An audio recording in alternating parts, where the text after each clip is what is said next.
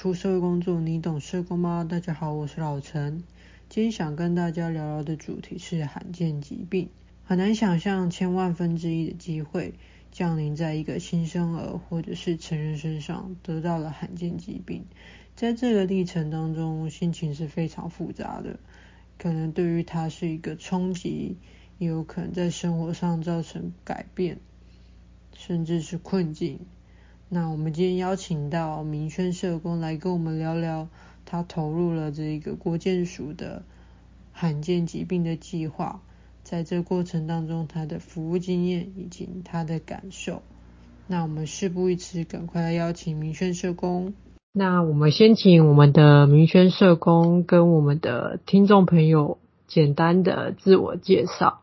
Hello，大家好，我是明轩。那我之前呢、是在就是医院有担任罕见疾病照护服务的个管师。那其实，在就是深入的自我介绍前呢、啊，其实我蛮想跟大家先简单的说明一下什么是罕见疾病，因为其实真的蛮少听到的。那罕见疾病啊，指的就是现在是盛行率很低、很少见的疾病。那目前的罕见疾病的认定，是以疾病盛行的万分之一以下作为一个参考的基准。那台湾呢，有一个罕见疾病及药物审议的委员会去做一个审议的认定。目前台湾罕病的法实施到现在啊，大概政府公告有两百二十八种，大部分的。罕见疾病主要的成因是因为基因发生了缺陷，所以导致一个先天性的疾病。基因的缺陷有时候是突变而来的，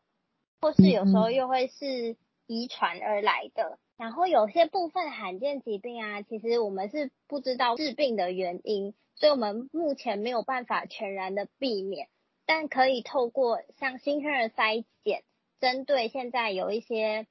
已有的筛检跟治疗的方法来去做一个预防，像现在政府啊有补助二十一项新生儿的筛检项目，所以我们就可以透过这个筛检，先进行一个全面性的初步筛检，来去避免掉罕见疾病的这个份。嗯，那我想问明轩社工，是在新生儿是一开始出生就可以做这样子的一个筛检吗？对，要十八小时内。可以采逐步的血去做一个检测，嗯，对，大家都可以上那个卫福部有网站，然后有关于新生儿筛检的一些项目，还有要怎么检测啊，网络上都有蛮多详细的资讯的。然后会建议就是一出生就是可以先做一些筛检，因为现在政府都有做一些补助，蛮好的一个政策。那为什么明轩会想要就是从事这样子的一个领域，跟想担任？就是罕病的这个个管师啊，因为其实罕病的个管师是我大学毕业后的第一份工作，嗯哼，就完全是一个职场新鲜人的状态，白纸，对对，一个白纸，很白的那种。然后会会踏入这个领域，其实有一个原因，是因为我妈妈本身是小儿加护病房的护理师，然后是蛮资深的。然后以前呢、啊，妈妈回家其实都会分享自己上班的一些发生的事情啊，遇到的状况，就有听过一些他在讲罕见疾病的这个部分。嗯，然后后来毕业之后，我就就是开始看一些网络征才的部分啊，然后刚好看到，诶，有这个罕见疾病各管师的位置在征人。然后其实我那时候一开始也蛮不了解，说这到底是在做什么。因为其实真的蛮少听到的，嗯，后来我就就是有在网络上先查一下，像是寒病基金会啊，或是蛮多家医院其实都有针对寒病有做一些简介的部分，就去爬文搜寻了一下，想说至少要先了解，如果我要去应征的话，应该是要做什么样的工作。嗯嗯。后来看过了，觉得说，哎，其实蛮挑战的。其实因为我觉得。罕病的领域很小，但是是疾病治疗中其实是蛮困难艰深的部分的，因为是一个很未知的领域。嗯。然后我在社工系的实习啊，其实那时候社工系就是会有期中跟学期跟暑假的实习。那这两个实习我都是选择就是担任医务社工，我觉得我也比较能够想象医务社工的一个模型。那我觉得那时候毕业其实还蛮存在一些 热血冒险的精神，所以说哎，踏入一个虽然也是在医院，但是做做不同的领域试试看的感觉。嗯，所以罕病主要是一个计划，对不对？目前的话，呃，罕，嗯，应该是说医院在做罕病相关的，像是一般就是我们看病都是去门诊。做一些治疗，但是因为像罕见疾病会有蛮多跟国外做一些药物试验案的结合，对，但这个主要的工作角色就比较是医师、护理师或是一些研究人员。那社工的角色，我觉得比较多进来的就会是在计划上的各管事，或是比较是一般承接病房，就可能会归在医务社工的这个领域。那是每一家医院都会有这样子的一个服务吗？目前的罕病照护服务计划是国民健康署在一百零六年开实施的一个委外的计划，就是委给。那目前的话，应该是有十四家医院有就是承接这个计划。嗯嗯。对，所以就是先用用区域去分，就是北部、中部、南部、东部这样。是。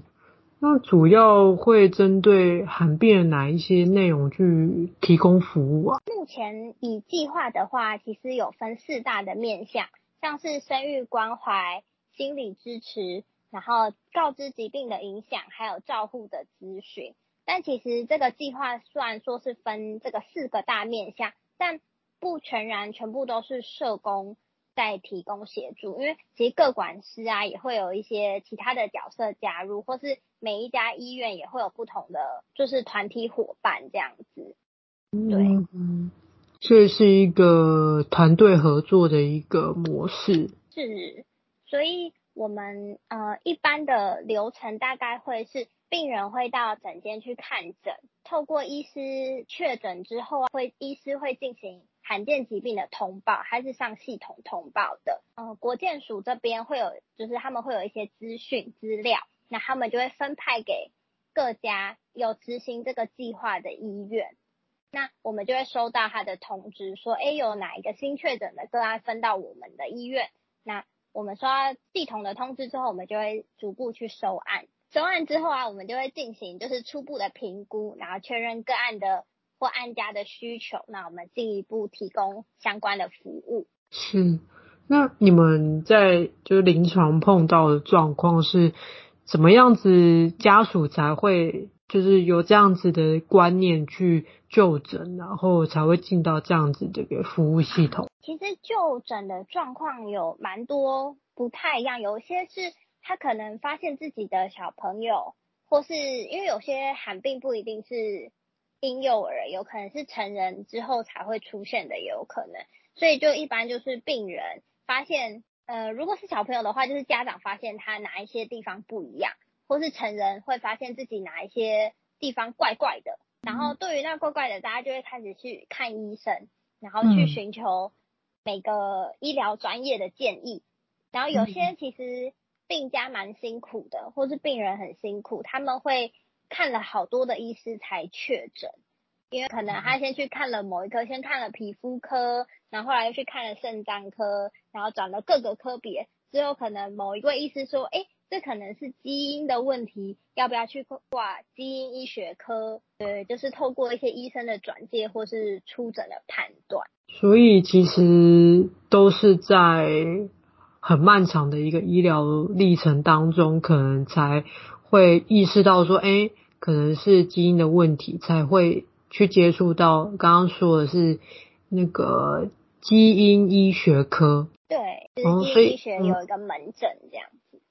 哦，所以就是基因医学科的医生会再做进一步的通报，然后才会进入到我们的一个服务历程这样子。对，那如果一开始有些会有先做新生的筛检，那他可能筛出来他有罕见疾病。那他就可以及早进行相关的治疗。那其实罕见疾病的治疗的部分是不是一个除了药物治疗，其实还有一些蛮多元的，像是物理治疗或者是职能治疗的部分。对，其实罕病的治疗，因为罕病的种类真的非常多种，所以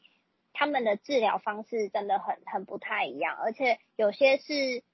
现在也还在一些研究计划当中的，所以他们可能还有参加一些药物试验啊，或是跟国外有一些。合作的研究案和一般的药物控制，然后可能有些是饮食控制，然后如果是小朋友，他们可能也会同时没和早期疗愈的部分。嗯，所以其实都是一个慢慢在开发探索，也都在测试说可能是这样子的原因造成有这样子的罕见疾病。那呃，可能也还不知道有相对应的医疗介入的方式，所以我们可能都会需要各个网络来介入，或者是依照自己每个单位的一个所长去服务这样子的案家，对不对？嗯，对，就是有点像是团队陪伴案家走一条漫漫长的路。那你们比较常会跟哪一些网络有合作呢？像目前。就是比较常转介的资源，其实第一个当然是公部门，就是公部门能运用的资源，像是可能帮他们办一些身心障碍啊，或是长照中心，因为虽然他们不符合长照中心六十五岁以上的这个年龄，但他们因为领有身心障碍手册，所以他们其实还可以转介长照中心的人员到家里，这样像有些居服的部分等等。然后或是因为有些会影响行动啊，或是要一些特殊的辅具，那我们也会转介辅具资源中心。然后如果有影响到就业啊、就学啊，那学生其实都可以媒合相关的，像像是学生保险或是劳保局的部分。那如果在私部门的部分呢、啊，我们会是以罕见疾病基金会为大宗，因为相关的基金会其实不多，主要都还是以罕见疾病基金会。那他们其实办理了很多团体的活动，然后各病类的一些，不管是就是生理、心理的课程啊、讲座，他们真的都非常的多元，然后或是一些急难救助等等。嗯嗯嗯。像我们各管事的这个角色啊，就比较像是一个整合中心、整合平台。那我们会去了解案家或是病人的需求之后。我们把他的需求转介到他们适合的资源地。那一般的联系方式，呃，有些我们是会用电话，或是我们这是一些会写一些通报单等等，然后让他们知道说个案的这个状况，然后我们可以一同怎么样来服务他们。嗯，那你们会有那一种像联系会议或者是一些个案研讨，让各个网络一起来讨论一个可能是相对比较复杂的。案例吗？以之前的经验来说，有开过类似的会议，但我觉得可能是在医院的这个单位，我们主要都还是会以一个医疗治疗的计划为主，所以比如说会有各科的医师或是社工，然后还会有相关的复健的老师，然后可能还有营养师。那我们像有时候如果基金会那边有收案的个案，我们也会邀请基金会的人员一同来参与。那公部门的话就比较少，嗯，会邀请家属吗？就是可能是我们的案家也一同来一起讨论，这可能是一个照顾计划的一个内容，对不对？如果以案家的话，可能我们比较会是就是在整间跟个案一起，然后还有其他的人员一起在整间跟。案家讨论，那如果是个案研讨的方式，就比较不会邀请案家，我们可能就针对他的这整个部分，大家有不同专业、不同的意见，我们也都在协调，要怎么样可以让案家达到他的一个平衡。嗯嗯嗯，是。那其实老陈也知道说，就是各管师是一个很多职类都可以去担任的一个角色。那其实明轩是社工背景的，那我也有听过可能是心理或者是蛮多是物理治疗师或者职能治疗师。那明轩有没有一些观察，或者是说你的当时的伙伴有没有不同的训练背景？那针对罕病的一些观点有没有一些不一样？对，罕病个管师就像您说的，就是可以是很多专业都可以去担任的一个位置，就像是。护理师啊、心理师、营养师、社工，或是连遗传咨询师，其实都可以。那在每一个专业，在各管师的位置上啊，其实会发展出不太一样的服务的面貌。因为其实像是我们就是这个计划啊，国健署跟医院其实本身都会有一个这个计划的雏形，就他们有想象这个计划的样子。但其实真正的执行是各管师，还有医师，还有就是真的是医院的人员。然后我们会跟，就是因为我的前伙伴是护理师，然后我们都会开玩笑说，哎、嗯。欸其实我们各管师真的什么都管，像住海边一样，就是完全不能只注重自己本科的专业，真的是像章鱼一样，就是每只脚都要伸出去去学习。嗯，那你觉得说这样社工，我们这样子的训练背景，对于在罕见疾病这样子的服务上，有没有什么样比较特别的一些专业上面的一些不同？我觉得社工的强项真的是我们对于资源的掌握是敏感度是高的，然后另外还有就是我们在媒合资源的过程中，我们真的是以家庭为中心去看待这这一个事件的发生，或是遇到的一些困境。嗯，对。嗯主要是资源的一个连接，跟就是可能是家属家庭之间的工作模式，是一个我们擅长的一个形态，跟我们可以介入的方式。是因为其实在呃罕病确诊的这个过程中，除了病人本身辛苦外，其实他的家里每一位成员都会收到这一个新新的不同的事件发生。对，所以他们每个人都会有需要自己调试，或是他们会等于说他们的角色会多了一份新的课题，这个过程很不容易。这样是。那以明轩在这样子的服务经验当中，你的观察是说，假如我们在我们的家庭当中，确实我们的大家。对于新生儿都是一个满心期待，也都想说我们在可能婚前都已经做了一些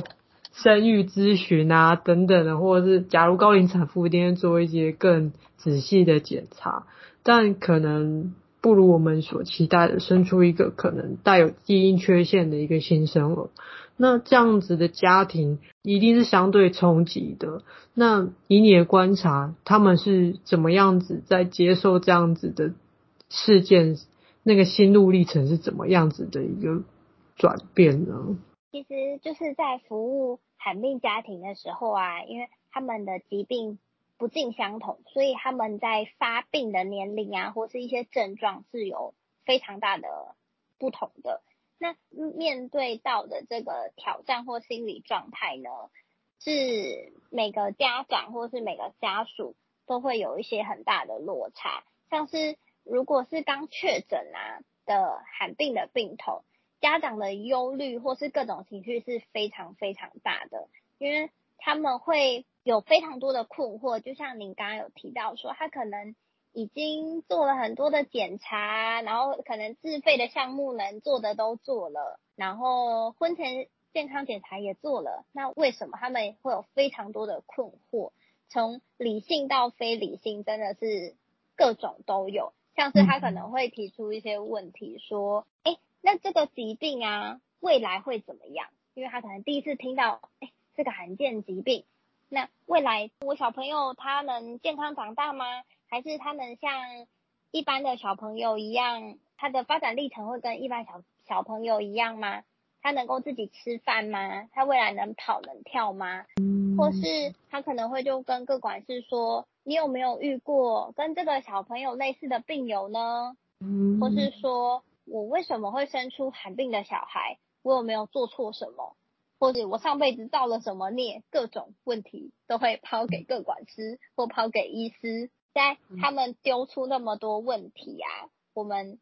其实，在长期陪伴下，我们会发现这些问题的背后是很需要专业人员的陪伴跟说明的。我们同理他的这个困惑，但我们除了同理以外，我们最重要是，我们也要让家长或是照顾者知道说下一步我们要怎么样的进行，比如说进行相关的治疗或是相关的复健，那他的困惑我们一一逐一的解答，希望在就是这种很混乱、很满头问号的状态下。帮他理清一条路，去陪伴他们。那过去有没有什么样让你比较印象深刻的案例呢？如果印象深刻的话，就是那我就用化名，就是有一位小朋友叫做佳佳，那他是一个需要饮食控制、要定时吃药的小朋友，就他得了一种罕病，是需要饮食控制跟定时吃药。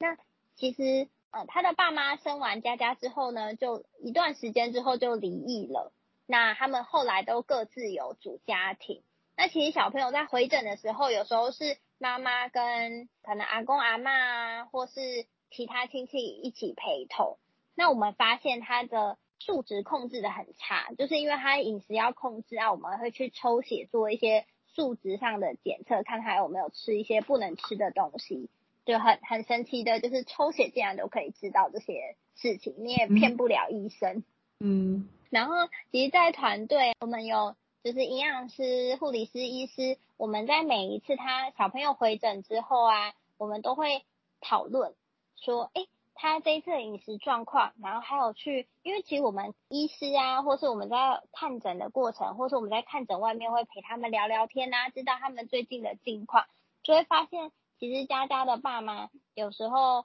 讲的话其实都不太一样，或是都拢不起来。可能跟医师是讲这个部分，然后跟我们讲的诶是完全不一样的版本。嗯哼哼，嗯。那我们发现诶不对劲，所以我们就发现诶其实佳佳在家里的控制其实真的是很不好，那个饮食控制。然后呢，他们在医院的表现啊，可能在看他，其实，在候诊的过程中。各管师或是其他团队成员去观察小朋友的状况，其实是很重要的。因为我们发现，哎，他可能，哎，怎么站得不太稳，或是他有哪一些动作、说话是有比较异常的部分，然后就会觉得，哎，他的发展其实是相对的比较慢的，可能，但是这个疾病可能并不太会直接造成他的发展迟缓。对，那我们发现说，哎，如果他这样子没有定时吃药，又没有饮食控制，其实他是会有生命上的危险的。嗯，那我们其实就会跟他的佳佳的妈妈有做了很多的说明啊。其实大家团队都很努力的去想要跟他说一些正确的观念，然后要怎么样去注意。那我们在发现说了几次之后，状况依然都没有改善。最后我们就是各管师这边就介入。那我们除了进行这些就是资料的收集完，我们就进行脆弱家庭的通报，跟政府做一个连接。因为我们觉得说，其实，在医院里啊，这短短的可能看诊的过程中，或是我们在相处的过程中，电话的追踪过程中，我们做了很多努力，但是回归社区之后啊，他们真的可能案家有一个。他们自己的困难，对，所以我们就觉得说，那还是要回归给社区，所以我们就进行了翠家的通报。那翠家的通报之后，一样会有各管师去做访案，然后我们也会把详细他就医的一个状况，或是疾病需要知道的一些资讯，因为可能。个管师也是第一次认识这个疾病，对，我们就会做一个算是专业间的一个沟通，对，对，听起来主要照顾者会是一个很重要的角色，在一个罕见疾病的一个服务历程当中，是一个很我们主要的沟通者工作。对，如果以就是小朋友，就是不管是从婴幼儿到青少年，主要照顾者真的是扮演非常大的角色。也很主要会去影响到，就是这个罕见疾病可能它发展的速度，或者是说它本来可能不会有这样子的一个病症的展现，可是可能也因为环境的刺激，或者是说教育者的一些思维，也有可能会影响到罕病对于这孩子的影响。对，因为其实像很多需要。像是饮食控制的病人啊，他如果是虽然这样讲有点不太恰当，但是有时候是给阿公阿妈带大的小朋友，阿公阿妈真的就是宠孙，他们觉得吃一点点没有关系啦，他吵着要吃啊，所以我会分他吃一点点。但是其实这样的，就是他们可能没有办法了解，吃一点点这样慢慢累积下来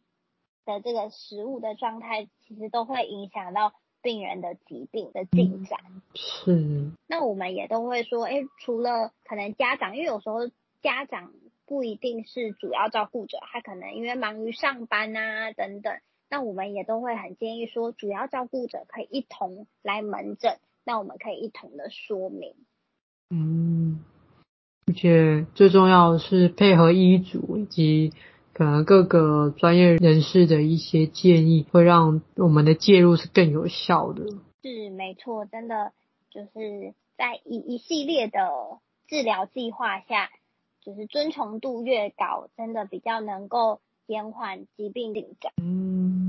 那明轩社工，你认为在这样子的服务历程当中，对于工作者来说，最需要去克服的困难是什么呢？我觉得可能每一位各管师的经历不同，但如果依我自己的经历跟我在当个管师的这个历程中，我觉得最困难的点是同理。嗯。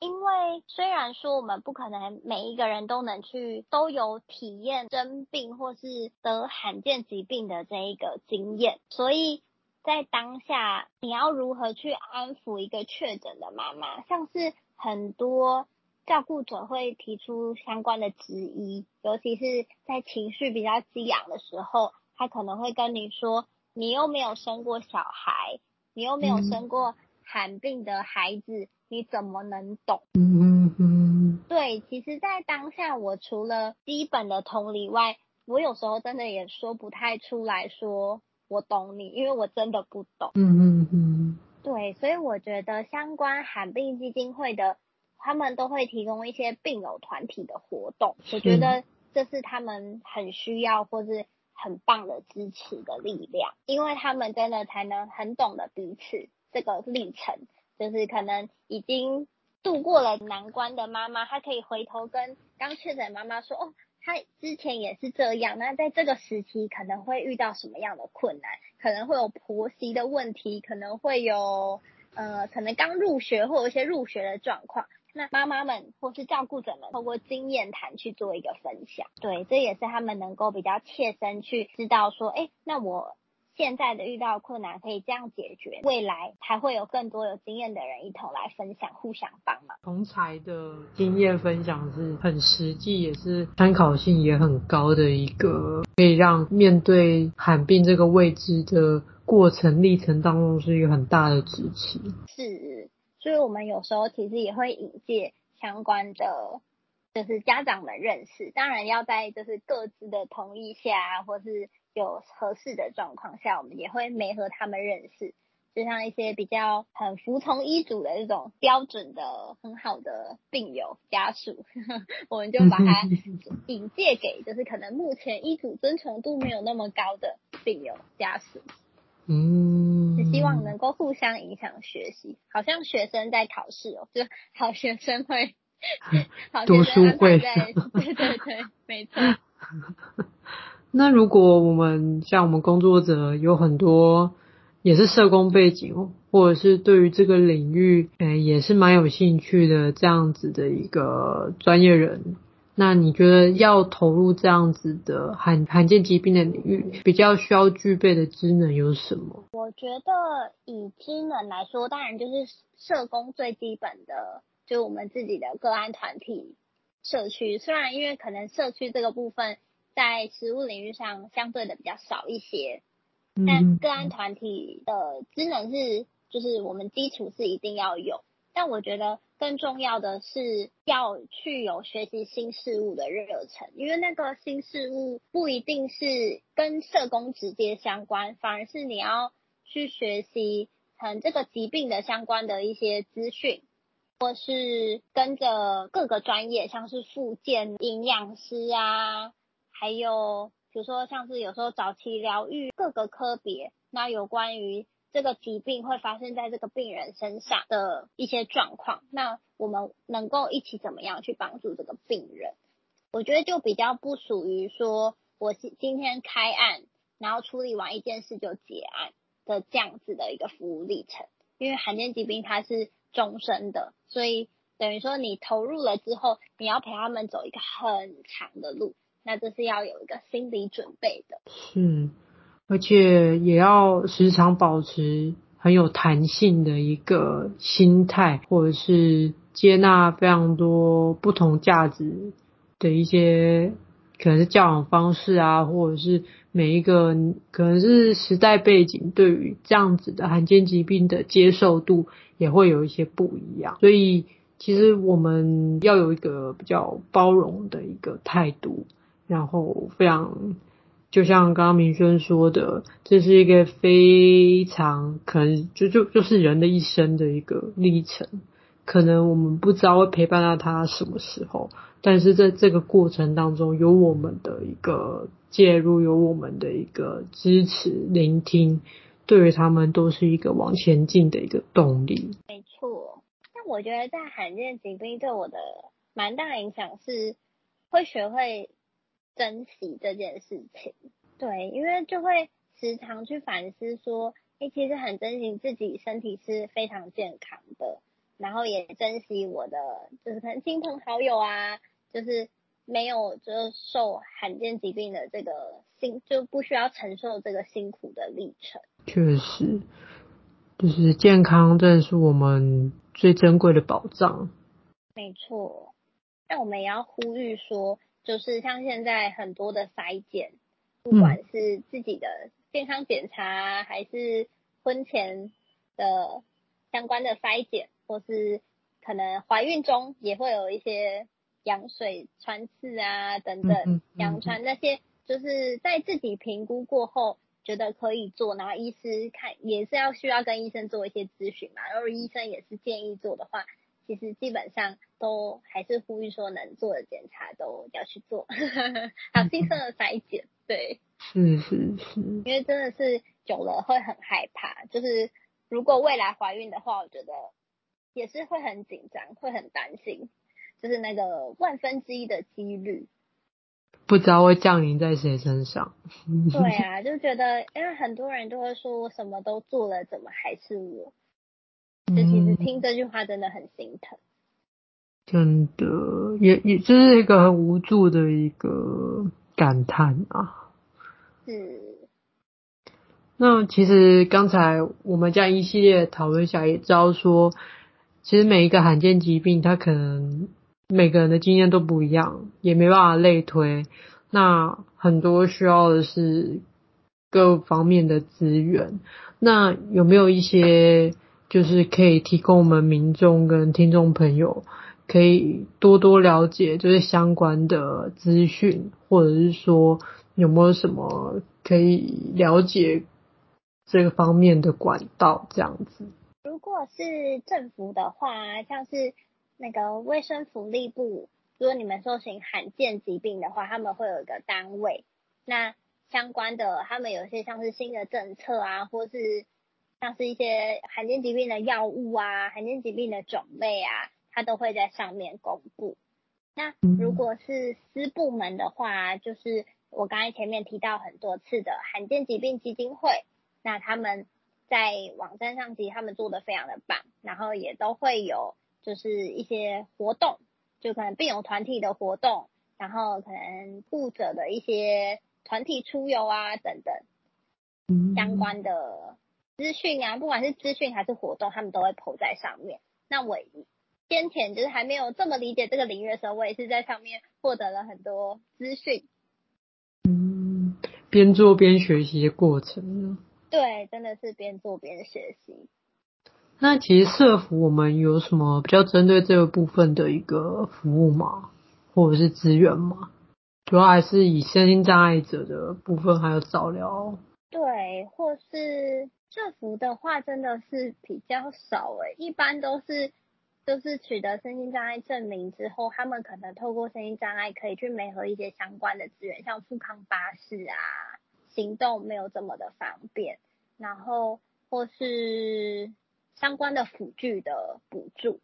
比较医疗辅具的补助，因为其实有些会需要一些制氧机呀、抽痰机或是电动床等等，他们真的是都会需要这样的帮忙。嗯，或者是那个陪同者的相关的服务，或者是停车证等等的相关的福利，就会沿着这个身心障碍证明的身份去延伸出的一些福利政策。是，因为其实目前在罕病上好像没有一个比较只有罕病才特别有的项目。就是其实是跟，就是因为他们一样都是透过评估去取得一些社社会福利的资源。了解。好，那在我们的访谈尾声，明轩有没有还要想要跟我们听众朋友分享的？嗯，我觉得就是当社工固然辛苦，但是我们在就是当社工的这条路上，真的是学习的非常多。那我觉得罕见疾病这一块领域真的是。在我刚从一张白纸成为没有那么白的白纸 的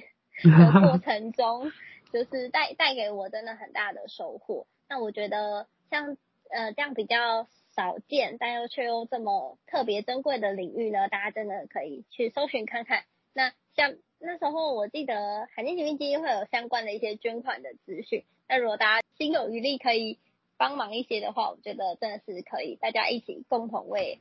病的病友加油。真的因为相对资源也不多所以更需要大家的认同跟投入。